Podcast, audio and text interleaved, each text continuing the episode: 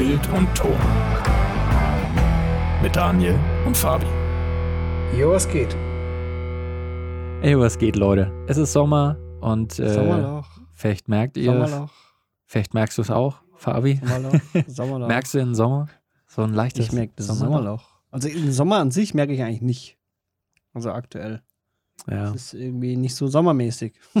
ja, stimmt. Es ist jetzt gerade, also zum Tag, wo wir es aufnehmen, ist noch eher ein bisschen verregnet bis bewölkt. Naja, wir haben uns gedacht, nachdem jetzt aber äh, gerade so ein bisschen Entspannung ist und wir euch nicht vollballern wollen mit äh, so viel Information und Facts und wichtigen Knowledge, wie wir das sonst machen, gibt es heute eine ganz softe Folge zum Thema, warum man überhaupt Mediengestalter werden will oder werden sollte. Und wir werden einfach heute ein bisschen mit euch äh, quatschen und euch erzählen, warum wir überhaupt Mediengestalter geworden sind, beziehungsweise wie wir dahin gekommen sind.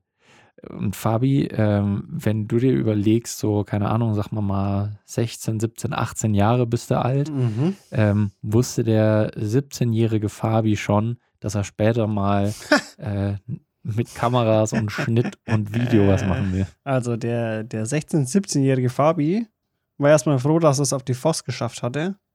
Und hat da erstmal die nächsten fünf Jahre seines Lebens verbracht. Mhm.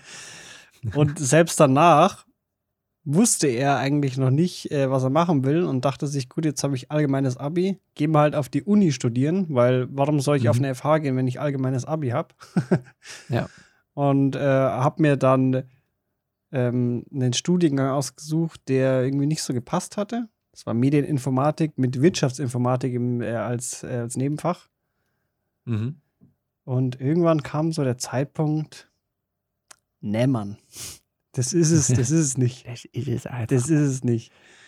Was ist denn Medieninformatik? Also ich meine, klar Informatik, aber inwiefern Medieninformatik? Was ist da dann nochmal speziell dran? Ähm, du probi- programmierst halt Sachen, die irgendwas mit Medien zu tun haben. Also im Ah. ersten Semester waren das so irgendwie so kleine, so kleine Spiele, sowas wie äh, Pong oder sowas. Aber Mhm. ab, dem, ab dem zweiten und dritten Semester hat man dann eigentlich nur noch wirklich so Datenbanken und so einen Scheiß gemacht, was gar nichts mehr mit Medien zu tun hatte. Mhm. Das war, glaube ich, auch ein Grund, warum ich dann einfach auch keinen Bock mehr hatte. Und weil Programmieren an sich einfach, vielleicht ist es einfach Hass. So, ich kann Ja. das, ich kann das auch immer noch, braucht man ja teilweise auch noch für ähm, Homepage-Zeug und sowas, Mhm. aber ich hasse es. Ja. Ja, kann ich gut nachvollziehen. Also da- muss man einfach so der Mensch für sein. Ich finde es super faszinierend, wenn man in einem Backend irgendwas tippt und in einem Frontend sieht man dann, Mhm. wow, da ist jetzt plötzlich ein Button oder sowas. Aber ich kann auch absolut nachvollziehen, wenn du sagst, dass das für dich nicht die größte Erfüllung ist. Also, Ja. Nee. Wir haben auch aktuell, also wir hatten früher viel mit WordPress gemacht und jetzt machen wir viel mit Contao. Das ist dann wirklich nur noch Coden. mhm. Und das ist echt anstrengend, weil wenn du dann irgendwas ändern willst und vor allem, wenn es jemand anders geschrieben hat und du hast überhaupt keinen Überblick über seine Dokumentation, dann bist du nur am Suchen und denkst dir, wo ist die Scheiße? Und ich, wär, ich bin halt bei sowas dann übelst ungeduldig und werde dann echt so innerlich so voll aggressiv, wenn, es, Ja. wenn, ich, wenn ich das einfach nicht finde, wo ich, wo, ich, wo ich was ändern muss. Mhm. Naja, auf jeden Fall ähm, habe ich dann das Studium geschmissen und ähm, habe mir da das erste Mal wirklich mal so überlegt, so, was macht mir eigentlich Spaß? So, was will ich, Mhm. was will ich eigentlich machen? So, das war das erste Mal, wo ich mir die Frage so wirklich gestellt hatte.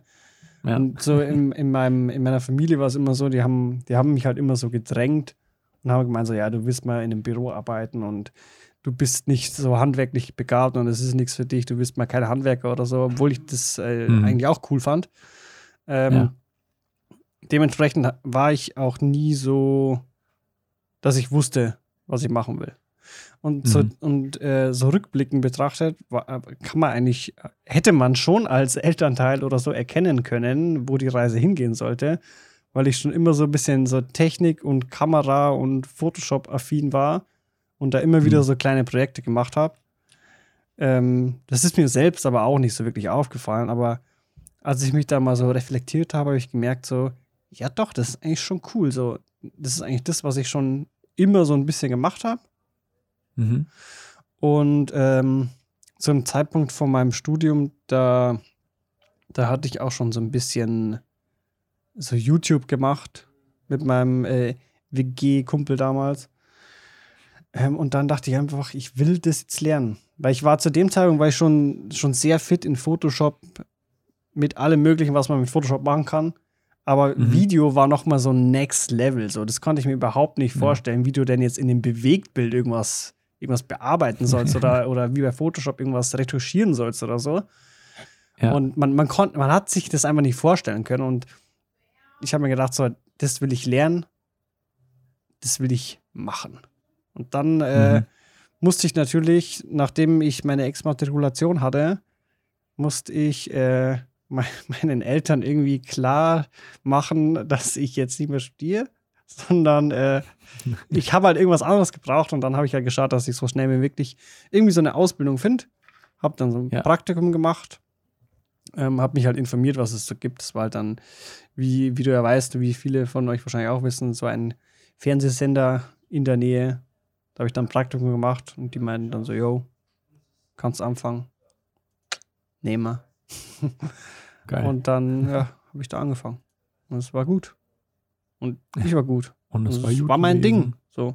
Ist auch immer noch mein Mhm. Ding. Auch wenn ich jetzt viel anderen, weiteren Scheiß mache, ist trotzdem das immer noch mein Ding einfach. Ja. Und äh, das heißt, so das erste, wenn ich das jetzt richtig verstanden habe, quasi so das erste, was du selbst gemacht hast an Medien, war quasi Fotografie beziehungsweise Photoshop.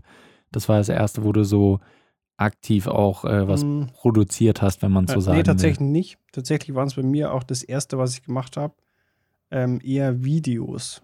Damals hast du halt Okay. dann noch nichts irgendwie arbeiten können oder so. Also du hast nichts damit anfangen können. Ich hatte so eine Digicam und habe dann aber, ich fand halt Videos machen cooler als Fotos machen. Mhm. Ähm, aber dann ging es halt immer mehr so in Richtung Photoshop, weil ich konnte dann was mit den Sachen anfangen, die ich gemacht habe. will. Ja. Genau. Ja, nice. Äh, Bei, bei mir hat es irgendwie mehr oder weniger tatsächlich angefangen mit, mit Video, weil äh, ich hatte einen Kumpel und da waren wir, wie alt waren wir da? 14, 15, 16 rum. Und wir haben dann schon angefangen, kleine Filme zu drehen. Mhm. Also äh, Filme ist eigentlich viel zu hochgestochen dafür, aber am ehesten vom Genre her, äh, Genre her war es tatsächlich ein Film. Mhm. Also weil es halt geskriptet war, auch wenn wir jetzt kein vollkommen ra- rausgetextetes Skript hatten, äh, Mhm. sondern einfach irgendwie spontan Samstagabend bei dem zu Hause saßen und gedacht haben, Alter, lass jetzt mal, lass jetzt mal irgendwie so einen Gangsterfilm drehen. Und natürlich war es so richtig Mhm. schlecht und dann mit irgendwie so Soft-Air äh, Guns als Props, wo du rumgelaufen bist und gedacht hast, oh, du bist der mega Gangster und dann richtig schlechte Dialoge und so. Aber das Ding ist, du sitzt da, du nimmst was auf. Wir haben das mit so einem alten Camcorder von ihm gemacht, der Mhm. noch auf, ich glaube, Mini-DV Ja. Aufgezeichnet hat. Und äh, haben dann da halt so unsere ersten kleinen Videos gedreht, das zusammengeschnitten mit dem Windows Movie Maker, Mhm. keine Ahnung, und haben uns gefreut bei jedem Schnitt, der, äh, keine Ahnung, wo, wo man nicht gesehen hat, eindeutig, dass wir das in zwei unterschiedlichen Takes gedreht haben. Mhm. Wo wir halt so, wow, geil, hier schau mal, sieht voll aus, voll Matchcut, so richtig geil, richtig gut, so. Und ähm, damit hat es irgendwie angefangen. Und weil ich mit demselben Kumpel auch eine Band hatte damals, haben wir dann auch ein bisschen angefangen, so mit Musikaufzeichnung Mhm. und Soundaufzeichnung anzufangen.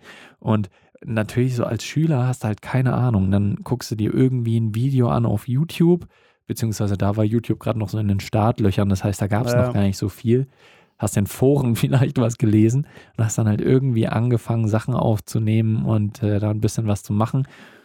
Und deswegen, ah, das war schon immer so, so, ein, so, ein, so ein kleines Hobby, wo ich nie wirklich so hardcore dahinter war, Mhm. aber es halt einfach in meiner Freizeit super gern Ja, gemacht habe. Und ähm, dann kam halt die Zeit nach dem Abi, wo man sich überlegt hat, naja, was machst du? Und natürlich sagst du dann erstmal nicht, ja, ich mache weiter jetzt so Filme und Musik Mhm. und so, nehme ich halt mal auf und guckst. Nee, du, du hast dann das Gefühl, du musst was Sinnvolles Ja, machen und dann genau. studierst du erstmal nordische Philologie. ich wollte es auch gerade sagen. Sehr, sehr sinnvoll auf jeden Fall. Es hört sich gut an. Kann man safe Hartz IV beantragen damit. ja, kann man sehr gut. Man, man, man steht auch ein bisschen weiter vorne an der Schlange beim Arbeitsamt, wenn man das studiert Ja. hat. Mit der Nase weiter oben. Das war, aber insofern fand ich eigentlich, das ganz ähnlich wie du, weil man dann erstmal sagt, naja, wenn ich doch quasi studieren kann, dann Mhm. mache ich es halt. Ja. Und dass man Du hast erst halt während des Studiums, nicht vor des Studiums überlegt, was man eigentlich mal machen will. ja. Weil als sich bei mir dann so nach ein paar Jahren der Bachelor mal dem Ende genähert hat, habe ich gemerkt, ja, okay, wenn ich jetzt in, sagen wir mal, zwei Monaten den Bachelor habe, was machst du denn dann? also klar, du kannst noch einen Master dranhängen, aber dann mache ich jetzt zwei Jahre noch einen Master und was machst du dann? Also ich, ich werde safe nicht irgendwie äh, in der Touristikbranche anfangen Mhm. oder sonst irgendwie was, so no way. Und ähm, während des Studiums habe ich aber auch schon ein Praktikum gemacht beim Uniradio damals. Mhm. Und das hat mir unfassbar viel Spaß gemacht. So. Also von Moderation auch, Mhm. äh, also sowohl vor dem Mic als auch halt ein bisschen Sendung fahren, äh, redaktionelles Arbeiten auch ein bisschen. Da war auch noch ein DJ-Workshop mit dabei, wo wir so gelernt haben, mit, dem- mit dem Mischpult die Basics vom DJing Mhm. und haben dann sogar bei ein paar Sommerfesten in Erlangen damals aufgelegt. Das war ganz nice tatsächlich, hat echt Spaß gemacht.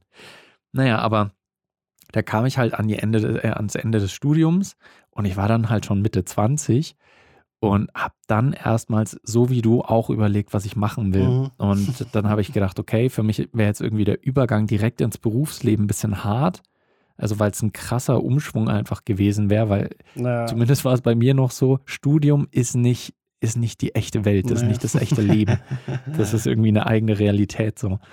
Und dann habe ich halt überlegt, ich könnte ja eine Ausbildung machen, weil das so ein sanfter Übergang ist, sage ich mal, weil man halt noch so halb, du lernst Sachen, Mhm. so wie in eben Schule oder, äh, oder Studium, aber du arbeitest halt auch schon so und wirst rangeführt und am Ende bist du idealerweise halt ein ausgebildeter, äh, ausgebildeter Berufsmensch Ja. und kannst dann direkt einsteigen ins Berufsleben und dich dann halt auf diese Stelle auch bewerben so. Und da habe ich auch das erste Mal erst rausgefunden, dass es diese Ausbildung Mediengestalter Bild und Ton überhaupt gibt Mhm. und habe dann gedacht, ja, eigentlich voll geil. Also weil so Video, Schnitt, Audioaufzeichnung Ja. hat mich schon immer irgendwie interessiert, hat mir immer getaugt. Ey, ganz ehrlich, scheiß drauf, ich mach das jetzt. Ja. Also und ähm, bei sehr vielen Firmen, wo ich mich beworben habe, die haben sich eigentlich, oder die haben mir in den Bewerbungsgesprächen alle dieselbe Frage gestellt. So, ja, sie, sie haben jetzt schon studiert, ähm, warum machen sie denn jetzt noch diese Ausbildung hinten dran? Mhm. Also, und ich habe halt Genau. gesagt, naja, was, was, soll, soll die Scheiße? Doni? ich finde sowas immer ganz, ganz weird, weil einerseits verstehe ich, was die, warum die die Frage gestellt Mhm. haben, aber andererseits ist es doch immer so, ja, sie haben vorher was anderes gemacht, warum wollen sie jetzt das machen? Naja, keine Ahnung, weil ich Bock drauf Ja. habe, weil ich es machen will, weil es mir taugt, weil ich da irgendwie jetzt, nur weil ich das studiert habe, heißt das ja nicht, dass ich jetzt irgendwie Skandinavistik-Professor werden Ja. muss oder was. Das sollen die ganzen BWL-Studenten machen. Ja. So als ob die alle Bock darauf hätten. Die sollen einfach noch so Dänisch lernen Ja. und dann soll die Skandinavistik machen. Die übernehmen das für mich. BWL-Opfer. Nein. Ich hatte super spannende Bewerbungsphasen damals, Mhm. die aber alle leider dann soul-crushingly zu Ende gegangen Mhm. sind. Ich hatte mich unter anderem auch beim MDR in Leipzig, beim NDR in Hamburg beworben und bin auch immer bis in die letzte Runde gekommen. Mhm. War dann schon unter den letzten, keine Ahnung, zehn von fünf Azubis, die sie halt geholt haben. Aber ähm, haben sich dann am Ende immer für irgendwelche jüngeren Leute entschieden. Mhm. Und es war dann irgendwie schon, ich habe dann schon nach einem Plan B gesucht und habe gedacht, okay, wenn das jetzt nicht hinhaut, bis September, bis halt die Ausbildung startet, fuck, was machst du denn dann, was machst du denn dann? Habe mich noch nach anderen Ausbildungsberufen umgeschaut, die ich machen könnte. Habe dann auch noch so überlegt, so ja, medizinischer Assistent, was nochmal eine ganz andere? Richtung ist. Ja, weil das Ding, ich hatte Zivi gemacht im Krankenhaus Mhm. und äh, an sich im medizinischen Bereich zu arbeiten, finde ich halt, also da hat man einfach so dieses erfüllende Gefühl, dass man Mhm. was Gutes Mhm. macht, so, dass man Menschen hilft. Und während das halt absolut nicht mein Plan A war, ähm, habe ich gedacht, okay, bevor ich gar nichts habe, wäre das eine Option Mhm. vielleicht. Und äh, glücklicherweise hat meine Schwester, die auch in Erlangen gewohnt hat zu dem Zeitpunkt, mich darauf angesprochen, ey, äh, an der Uni Erlangen, äh, da hast du dich wahrscheinlich auch schon beworben, oder? Und ich sage, hä, was? Nee, nee, ich will eine Ausbildung. Ja, ja, Ausbildung an der Uni Erlangen. Und dann hatte die diese Stellenausschreibung gesehen. Ich Mhm. hatte die nirgends gesehen, auf keinem jo Jobportal. Und habe mich dann halt beworben an die Uni, an der ich gerade studiert habe Ja. auch. Also wo ich gerade mein Studium noch beendet habe. Und äh, Wie unwahrscheinlich ist es, dass du es nicht gesehen hast. Nee, also keine Ja. Ahnung. Das war ganz, ganz weird. Und dann habe ich da halt angerufen und die, ja, ähm, ach so, ja, äh, wollen Sie vorbeikommen? Bewerbungsgespräch, irgendwie so, ähm, ja, äh, von wo müssen Sie denn anreisen? Ja, von zwei Straßen weiter. oh, ja, schauen Sie halt mal vorbei. Und äh, dann habe ich mir das Ganze angeschaut, ähm, habe mich mit den zwei äh, potenziellen Ausbilderinnen und Ausbildern dann gut verstanden, hatte das Gefühl, das könnte mir echt taugen und äh, bin dann da reingekommen. Ja. Damals auch das Bewerbungsgespräch bei meinem Ausbilder beim Roman, Roman. Julie. Roman de Julie. Ja, aber das siehst du mal, gell? Das ist wie, wie, wie spät das eigentlich bei, bei vielen erst kommt, dass man sich wirklich entscheidet und für was, für was festlegt, was man mal Mhm. machen will. So. Bei mir war das auch so Ja. um die 23, du sagst auch Ende Studium, Mitte 20, sowas rum. Mhm. Und au- da siehst du auch, dass einfach das System einfach nicht so funktioniert, weil es gibt ja so ein Sprichwort bei uns, ähm, das, was man lernt, das, äh, also man bleibt nie da, wo man gelernt hat. Und es zeigt Ja, ja, ja. auch, dass die meisten einfach random irgendeine Ausbildung machen, damit sie eine Ausbildung machen, Mhm. aber eigentlich dann später erst das finden, worauf sie wirklich Lust haben. Mhm. Da sind wir auch gutes Beispiel eigentlich dafür. Ja. Und wie ging es dir dann während der Ausbildung? Also offensichtlich hast du die ja beendet. Das heißt, du, Ja. auf jeden Fall muss es dir ja getaugt haben. Ja. Aber sagen wir mal, wir springen mal zwei Monate rein in die Ausbildungszeit, nachdem du angefangen hast. Hattest du da schon das Gefühl, geil, das, das will ich jetzt auf Ja, jeden Fall so mindestens Ja, die nächsten ich, 20, 30 ich hatte Jahre? das, Ich hatte das schon im Praktikum nach der zweiten Woche. Ja? Da wusste ich schon, das ist meins.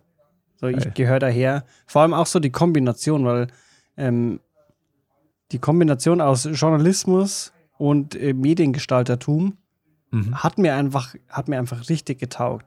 Der einzige Grund, warum ich dann weggegangen bin, war, weil ich, ähm, weil doch die künstlerische Ader dann ein bisschen mehr, äh, mehr wollte. Und da war mir das qualitativ einfach zu wenig. Mhm. Und dadurch dann äh, der Wechsel zur im gleichen Haus angesiedelten äh, Tochtergesellschaft äh, war natürlich genau. optimal für mich, weil eigentlich im Prinzip hatte ich immer noch die, Leu gleichen Leute um mich, weil Mhm. wir, das war ja im gleichen Büro eigentlich, Ja. Im gleichen Gebäude, im gleichen Büro. Von dem her war das kein Stress, aber ich wusste das schon ziemlich früh. Ja. Mhm. Geil. Ja, mir, mir ging es auch so ähnlich. Also innerhalb relativ kurzer Zeit habe ich gemerkt, dass es, es sich für mich einfach wahnsinnig befriedigend anfühlt, wenn du erst diesen technischen Aspekt hast, du hast jetzt ein Gerät in der Hand, musst dir überlegen, wie du irgendwie Mhm. eine Geschichte erzählen willst oder Infos rüberbringen oder einfach was bildlich darstellen. Und du bastelst es also und am Ende hast du so ein fertiges Video oder eine fertige Tonaufnahme und du kannst dir das anhören und es ist irgendwie so, die ersten paar Male hat sich für mich noch so ganz surreal angefühlt irgendwie. Mhm. Also ich weiß nicht, ob es dir auch so ging, aber von ich habe da jetzt so einen Kasten in der Hand und drücke auf Aufnahme bis hin zu ich habe dann da so ein fertiges Produkt, was einfach sauber eine Geschichte erzählt und was Mhm. auch andere Leute sich anschauen können. So das habe ich gemacht. So Ja. als hätte ich einen Stuhl zusammengeklöppelt halt aus Rohmaterial Holz Mhm. und äh, schnitz da rum, hau das Zeug zusammen, bisschen Leim dazu und am Ende habe ich so einen Hocker, wo sich jemand draufsetzen kann und der Stuhl nicht zusammenbricht. ja. Ungefähr so hat sich das für mich angefühlt in Ja, digitaler Form. Voll, vor allem, also bei mir ist es ja, ist ja nochmal was anderes gewesen, weil wir ja täglich Sachen produziert haben, die dann auch so legit im Fernsehen gelaufen sind. Halt Ja. auf so einem Kacksender natürlich, aber der, wir hatten ja auch Zuschauer. Also, Mhm. und äh, ich, ich habe das immer, also mich, mich hat vor allem früher auch immer so sau interessiert, wie man eigentlich so, so Werbungen macht. Mhm. So das Ganze rundherum, wie funktioniert eigentlich Fernsehen? Das hat mich immer schon Ja. interessiert. Ja. Und ich bin, ich, ich dachte früher immer, weil ich habe zum Beispiel bei Referaten oder so, da war es auch schon bei mir immer so, ich habe Referate echt geliebt. Ja. Ähm, und bei mir war es da auch immer so, ich hatte dann schon voll mit Animationen und so, es musste immer gut ausschauen. So. Da hat sich Mhm. das da schon so rauskristallisiert bei mir. Ja. Und ich bin damals zu der Zeit so davon ausgegangen, dass man halt, dass so Werbedinger, so Animationsdinger, ne, dass die Ja. halt in PowerPoint gemacht werden. Weil ich dachte mir, okay, das könnte ich jetzt so in PowerPoint, könnte ich es nachbauen mit den Mhm. Animationen und so. so ich habe ich hab damals wirklich gedacht, so, ja, was sollen die sonst hernehmen? Ja, ja. Okay. Da ist doch, das ist doch das Maximum erreicht. Vielleicht noch Photodraw. Kennst du Photodraw noch? nee. Das war äh, auch von Windows so eine, so eine Grafik-Software. Mhm. Äh, Corel Draw meinst du? Nee, Photodraw. Okay. Also das, ah, das ist schon ewig her. Das, äh, da, da hatten wir mal einen Informatikkurs in der Schule Mhm. noch. Und ich glaube, danach habe ich kein einziges Mal mehr mit diesem Programm gearbeitet, weil es jetzt nicht so mega geil war. Aber Ja. Kennt Okay. auch keiner. nicht wirklich. Nee, aber ähm, ich, äh, ich fand das wirklich ganz krass. Und ich muss auch zu, zu meiner Ausbildung noch sagen, für mich war es ein bisschen merkwürdig, als ich mich dann mit äh, euch allen aus der Klasse unterhalten habe. Mhm. weil für euch war das nochmal so ein bisschen eine, eine andere Sache, weil du auch gerade vom künstlerischen Anspruch gesprochen hast. So. Mhm. Weil ich habe nicht diese äh, so häufig gedreht wie ihr. Beim, Ja. Weil ich meine, ich habe halt an der Uni gemacht und bei mir in der Ausbildung war es so, und es geht für manchen, die diese Ausbildung machen, ja auch so, dass man nicht direkt die ganze Zeit nur am Filmen oder Produzieren ist. So eine Mhm. von meinen Hauptaufgaben war die Betreuung vom Medienstudio und das war halt äh, ein äh, quasi Equipmentverleih innerhalb der Uni, Mhm. ähm, der dafür da war, für studentische Projekte Equipment zur Verfügung zu stellen. Und dann musste ich halt Ja. einen großen Teil des Tages schauen, dass irgendwie die Kameras alle bereitgestellt sind, das Equipment alles sauber gepflegt ist, dass da nichts kaputt ist, dass alles funktioniert, dass alles instand Mhm. gehalten ist. Äh, irgendwie Organisation von den Verleihen, wann kommt wer, wann bringt wer was, wie viele Kameras haben wir dann noch da und so weiter. Und es gab halt auch einfach Wochen, wo ich kein einziges Mal die Kamera angeschalten habe und was gedreht habe. Mhm. Also meistens schon, aber halt nicht immer. Und das, das war für mich am Anfang auch so ein bisschen irritierend, weil für euch war es halt innerhalb von den ersten zwei, drei Wochen schon Routine, dass man jeden Tag mit der Kamera rausgeht, Ja, was dreht, einen Beitrag macht und teilweise auch mehrmals am Tag. Ja. Und für mich war das dann immer so ein bisschen einschüchternd, weil ich gedacht habe, so, oh ja, gut, also ich habe über die letzten zwei Wochen jetzt ein Video gemacht für die Berufsschule, Mhm. aber auch nur.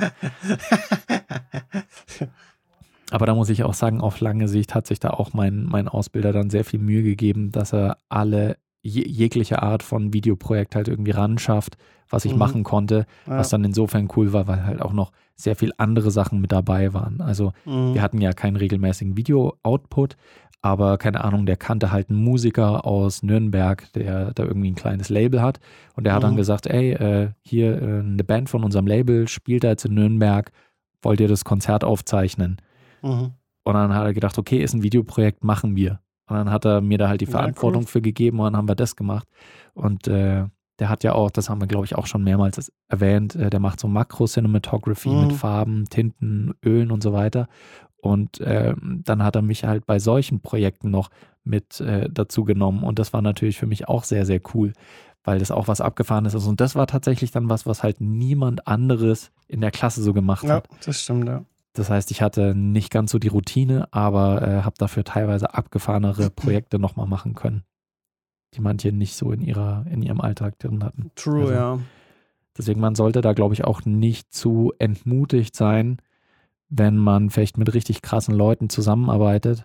Ähm, weiß nicht, wenn man bei irgendeinem so einem kleinen, Mhm. einer ganz kleinen Klitsche arbeitet, muss das nicht schlechter sein, Null. als wenn man bei Ari oder beim BR oder sowas die Ausbildung Konstantin macht. Entertainment oder sowas. Konstantin, ja.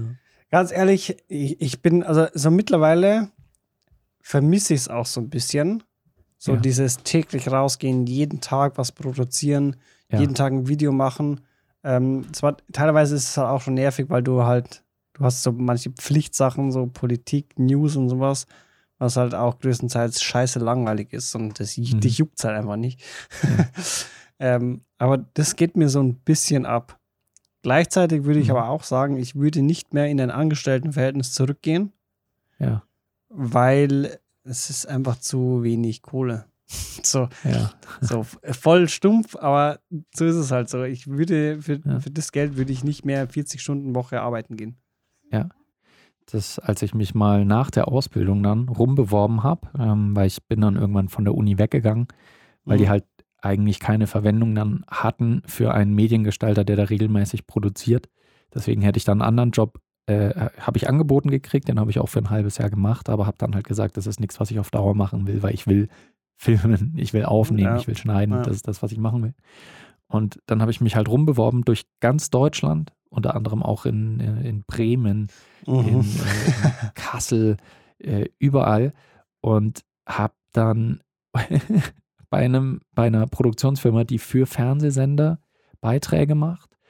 Und da habe ich mich beworben als äh, Tonassistent. Das heißt, ich wäre halt auch quasi jeden Tag rausgegangen und hätte dann halt für Fernsehbeiträge größtenteils Tonangel äh, gemacht und äh, noch ein bisschen die Kamera unterstützt. Das wäre meine Mhm. Hauptaufgabe gewesen Ja. mindestens 40 Stunden Woche auch, wahrscheinlich massig Überstunden geschoben. Und Lohn haben sie mir damals am Telefon gesagt, ja, irgendwie brutto geht mehr, nicht mehr als, ich weiß nicht mehr, ob es 1600 oder 1800 war.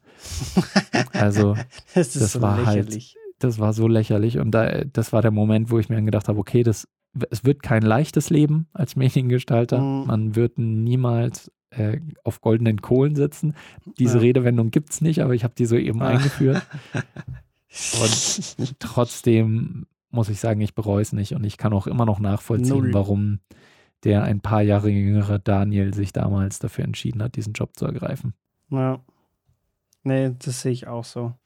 Vor allem bei mir war es ja dann auch so, ähm, dass ich dann in der Arbeit eigentlich gar nicht mehr so viel äh, an Content gemacht habe. Ja. Und da hat sich dann entwickelt, dass ich dann äh, halt als Ausgleich mit YouTube angefangen habe. Mhm. So war hat halt auch auch seine so. Vorteile. So, es ist zwar mittlerweile so, dass ich es momentan so mehr als, als Pflichtding ansehe Mhm. und ich deshalb nicht so also Bock habe, mir viel Mühe zu geben. Aber ab und an kommt dann wieder mal so irgendwie so ein Filmprojekt oder so, dann stecke ich da ein bisschen mehr Ja. Mühe rein. Ähm, weil, weil dann siehst du irgendwie, ja, das hört sich richtig dumm an jetzt so, du siehst so den Sinn dahinter irgendwie. Ja, ja. So, aber ähm, ja, also manchmal denke ich mir schon so, es wäre schon cool, mal wieder zurückzugehen. Weil Ja. du ja auch, du hast ja, du, du, du bekommst ja da so viel mit, so Geschichten von Menschen und so. So, du siehst ja jeden Tag was Neues, was du sonst Mhm. nicht gesehen hättest. Natürlich auch Ja. ab und zu schlechte oder, oder schlimme Sachen. ja, ja. Aber, aber für das Geld, das ist halt echt Ausbeutung, ne? Das kann man so Schon- sagen. Schon Und wenn- echt was, ja. das ist heftig, das ist wirklich krank. So, wenn ich, wenn ich jetzt gekündigt werden würde, Ja. würde ich mehr Arbeitslosengeld bekommen, als wenn ich Vollzeit da, ähm, in meinem alten Beruf Mhm. arbeiten würde und noch einen Minijob machen würde. Das ist schon heftig. Das, schon ist krass, krank. ja. Das ist einfach krank. Aber ich glaube, da, da haben wir ja schon mal bei unserer äh, Mediengestalter-Ausbildung ähm, bei der Folge darüber danach, ja. gesprochen, dass es nicht unbedingt das einfachste Leben ist, aber dass es äh, Schön ist. viel zurückgibt und ja, auf jeden Fall ein spannender Beruf. Aber es gibt natürlich auch Stellen, wo man ganz gut verdienen kann als Mediengestalter. Mhm. Aber ich muss auch sagen, ich bereue insofern alleine auch diese Ausbildung niemals, weil ich da ein paar meiner besten Freunde einfach kennengelernt habe, inklusive auch dir, Fabi. Und ich glaube, alleine Oh, deswegen, Dito. ich glaube, alleine deswegen können wir, äh, können wir es niemals bereuen, Ja. dass wir diese Ausbildung gemacht haben. Nee. Aber ich glaube, das, da- also das ist, glaube ich, auch nicht sowas, sowas Allgemeines, was man jetzt jedem versprechen könnte, der die Ausbildung Mhm. macht. Ja. Ich glaube, dass das schon sehr Klar. selten ist, was wir da haben.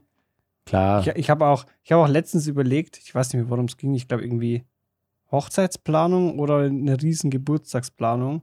Mhm. Und da, da war, hat sich dann die Frage gestellt, wen, wen laden wir alles ein? Und bei mir wäre es halt echt so äh, Familie im kleinen, im kleinen Rahmen. Dann Ja. halt meine besten Freunde hier, das sind auch, keine Ahnung, das kann ich auf einer Hand abzählen. Und Mhm. halt die Husos. die, also die will ich alle einladen. mhm. So, alle aus der Ausbildung. Genau. Also Das ist halt die als kleine Gang. Erklärung. Das, das sind äh, unsere, sind die Husos, unsere ja. Berufsschulleute, mit denen wir uns da, die wir kennengelernt haben. Ja. Deswegen natürlich können wir euch da draußen nicht versprechen, dass es bei euch genauso laufen würde. Aber äh, wir wollten heute mit euch einfach mal ganz soft teilen. Macht die Ausbildung, ihr bekommt Freunde fürs Leben. Garantiert 100 Prozent. Und hoffentlich seht ihr aber, ähm, wenn man einfach einen gewissen Enthusiasmus für eine Sache hat, dann äh, kann das durchaus auch belohnt werden. Auch bei einer Ausbildung, die nicht unbedingt zu den lukrativsten Berufen hinführt. Aber Mhm. you never know, Vielleicht werdet ihr auch irgendwie krasse Produzenten und verdient dann einfach Ja, genau. Millionen. Oder ihr macht euch selbstständig und macht eine Agentur auf oder so. Einfach das. Kann auch spaßig sein. Da können wir auch in einer der kommenden Folgen mal drüber reden. Wir haben nämlich schon einen Gast an der Hand, auf den wir uns schon äh, sehr freuen. Und ähm, da wird auch Selbstständigkeit so ein, so ein bisschen ein Randthema sein. Und zufälligerweise jemand, der in unserer Parallelklasse war. Aber da werden wir dann in einer der kommenden Folgen eben genauer drüber sprechen, wenn der Gast da ist. Äh, wir teasern einfach immer gerne sehr unverbindliche Sachen an. Ich weiß nicht mehr, wer der erste ist. Ach doch, der? Nee. Nee. Egal. Quatschen wir gleich nochmal drüber. Für euch war es hoffentlich cool. Ähm, Dankeschön, dass ihr dabei wart. Und viel Spaß im Sommerloch. Viel Spaß im Sommerloch. Wenn ihr jemanden kennt, für den vielleicht dieser Podcast hier von uns auch interessant sein könnte, der auch Mediengestalter ist oder werden will, dann leitet den Podcast auch gerne weiter. Wir freuen uns über alle, die neu bei uns mit dazukommen in die EJWG-Crew. Ejo, was geht? Ey, yo, was geht? Ejo, was geht? Und jetzt wünschen wir euch einen äh, wunderschönen weiteren, vielleicht sonnigen, vielleicht verregneten Tag. Wir wissen es Hm. nicht, je nachdem, wie es bei euch gerade ist. Und äh, also ich persönlich freue mich schon wieder sehr auf die nächste Folge. Ich mich auch. Und in dem Sinne, eine gute Zeit und bis zum nächsten Mal. Macht's gut und bis bald. Ciao.